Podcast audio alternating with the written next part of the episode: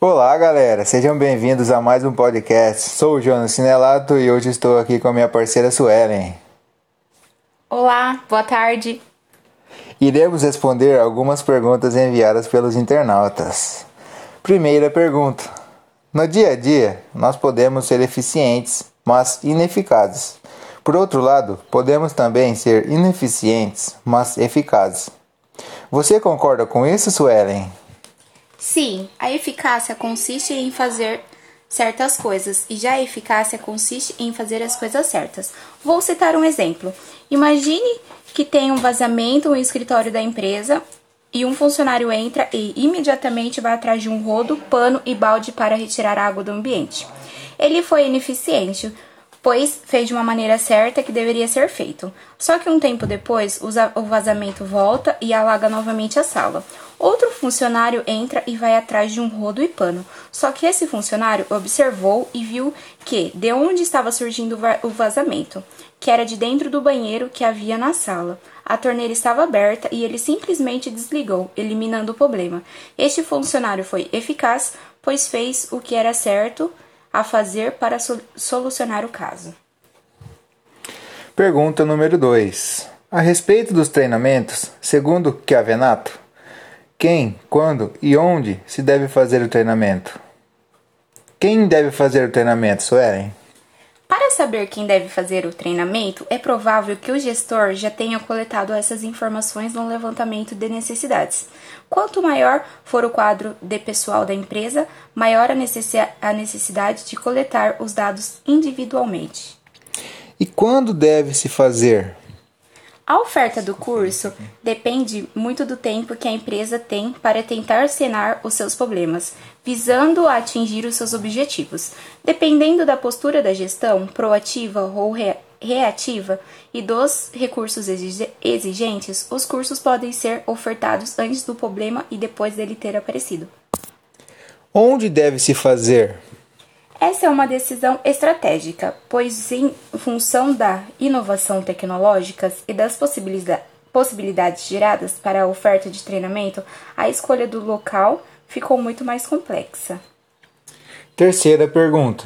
Explique o conceito da avaliação de desenvolvimento e cite, com detalhes, as mais comuns. A avaliação de desempenho é uma ação de suma importância para as, as, organizações. Ela pode ser vista também como um processo que serve para julgar ou estimar o valor, a excelência e as qualidades de uma pessoa, e, sobretudo, a sua contribuição para o desenvolvimento da organização.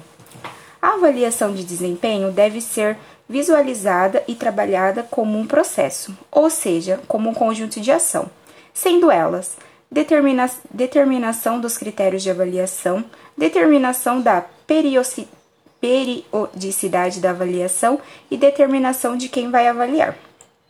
Também podemos entender a avaliação de desempenho como um sistema de feedback que lhe oferece informações relativas à concretização bem-sucedida de seu plano de mão de obra. Ah, muito bem. Quarta pergunta. Explique as 10 principais razões por falhas nas avaliações de desempenho, por favor. A primeira, o gerente não tem informações a respeito do desempenho real de um funcionário. Segundo, os padrões pelos quais o desempenho de um funcionário é avaliado não estão claros. Terceiro, o gerente não leva a avaliação a sério. Quarto, o gerente não está preparado para revisão de avaliação com o funcionário. 5. O gerente não é honesto, sincero durante a avaliação. 6. O gerente não tem habilidade para fazer a avaliação. 7. Um funcionário não recebe feedback contínuo do desempenho. 8.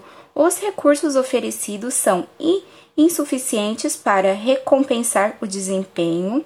9. A discussão é sobre desenvolvimento do funcionário ineficiente. 10. O gerente usa linguagem obscura, ambígua no processo de avaliação. Muito bem. Quinta pergunta, por favor. Explique o quanto a questão do estresse pode influenciar o rendimento de um trabalhador. O estresse ele pode ser causado por problemas relativos como ao cargo, ao papel e à cultura. Agradeço a sua presença, muito obrigado por essa entrevista. Tenha um ótimo dia. Tchau, tchau. Muito obrigada, eu que agradeço. Espero que todos os internautas tenham gostado e de alguma forma tenha ajudado. Muito obrigada e até a próxima.